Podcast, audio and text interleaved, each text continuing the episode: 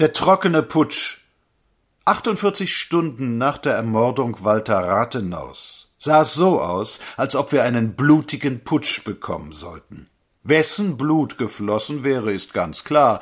Ein großer Teil des Bürgertums wäre wie ein Mann aufgestanden und hätte erwartet, dass sich die Arbeiterschaft vor die Maschinengewehre geworfen hätte. Denn wenn es um die Freiheit geht und um die Republik, sind es letzten Endes immer die Arbeiter, die gutmachen müssen, was diese vier Jahre hindurch schlecht gemacht worden ist. Dieser blutige Putsch ist nicht gekommen, vielleicht war man noch nicht so weit, vielleicht wartet man noch. Die Gefahr ist nicht kleiner geworden, denn was sich augenblicklich im Reichstag und in den Behörden langsam vorbereitet, ist ein trockener Putsch, einer, in dem kein Blut, aber viel Tinte vergossen wird, und einer, der in seinen Folgen genauso ausfallen wird wie jene projektierte Ludendorffiade, zu der die Schüsse im Grunewald offenbar das Signal waren. Ich halte diesen bevorstehenden trockenen Putsch für viel gefährlicher.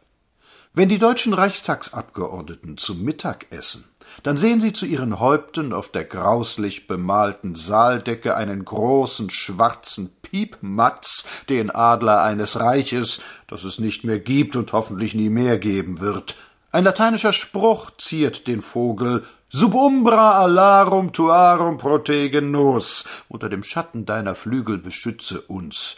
Da kann man nur Gott soll schützen rufen, und es ist verständlich, dass sich die Republik nach einem anderen Schutz umsieht als nach so einem traurigen. Das Gesetz zum Schutze der Republik, das augenblicklich durchberaten wird, ist im Grunde eine doppelte Selbstverständlichkeit.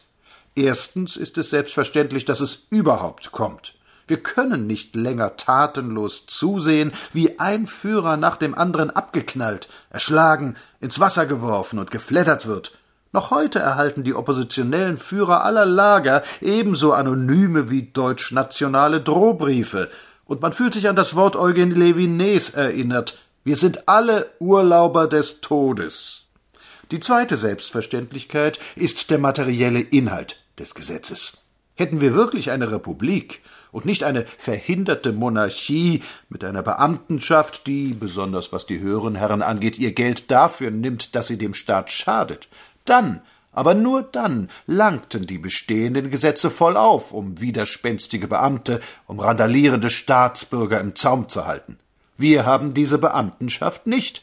Wir haben insbesondere keine Richterschaft, zu deren politischen Urteilen wir noch irgendwelches Vertrauen haben können. Und deshalb ist dieses Gesetz nötig. Wie es nachher ausgelegt wird und wie es durchgeführt wird, ist eine andere Sache. Wie insbesondere der Paragraph 2a Ziffer 1 wirken wird, muss abgewartet werden. Er stellt die Herabwürdigung von Mitgliedern der republikanischen Regierung unter Strafe.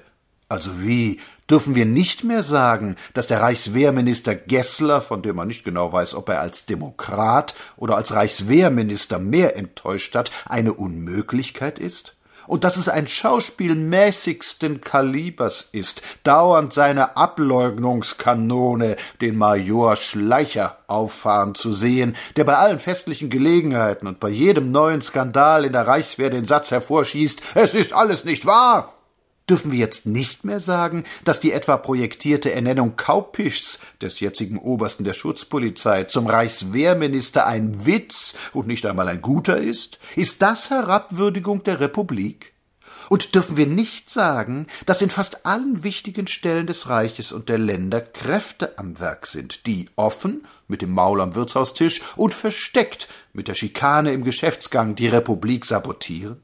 Ist solche Kritik auch Herabwürdigung der Republik? Werden wir vor den Staatsgerichtshof kommen, wenn wir behaupten und nachweisen, dass leise, leise von den Universitäten bis zu den höchsten Regierungsstellen die gebildete Schicht dieses Landes, die sich infolge der Lauheit und Flauheit des Bürgertums herrschende Klasse nennen darf, dass sie, wo sie nur kann, jenen grauenhaften alten wilhelminischen Geist hegt und pflegt und einen Hass gegen den Proletarier mit Erfolg großzüchtet, dessen Auswirkungen blutig oder unblutig wir täglich zu sehen bekommen? Sie achten nur die Vetternschaft, sie verkuppeln das Mikroskop mit dem Katechismus und die Philosophie mit der Polizei, hat Jakob Wassermann einmal von solchen gesagt. Sie sind täglich dabei, feige und verantwortungslos, wie es ihre Gewohnheit ist, einen trockenen Putsch zu inszenieren, einen leise dahinschwelenden, unmerklich glimmenden Putsch, der uns Kopf, Kragen, Republik und das bisschen Freiheit kosten kann. Unsere Fraktion wird darüber zu beschließen haben, ob und unter welchen Bedingungen sie in die Regierung geht. Das gesamte arbeitende Volk, soweit es politisch denken kann, steht dieses Mal geschlossen hinter den sozialistischen Parteien. Weiß die Regierung nicht, wo die sitzen, die am meisten für die Republik tun?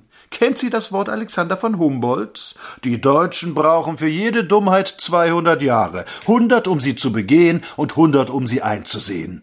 Die Entwicklung geht heute schnell. Wir wollen nicht so lange warten. Gebannt ist die Gefahr für den Augenblick wohl, verschwunden ist sie nicht.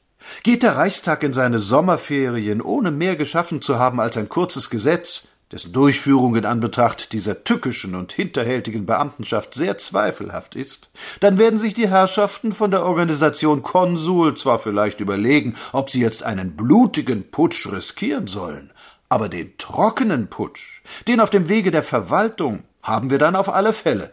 Die Landwirte haben die Hand an der Gurgel des Staates, durch die die Nahrung läuft. Sie können jeden Tag zudrücken. Sie haben den Roggen. Sie haben die Beamten.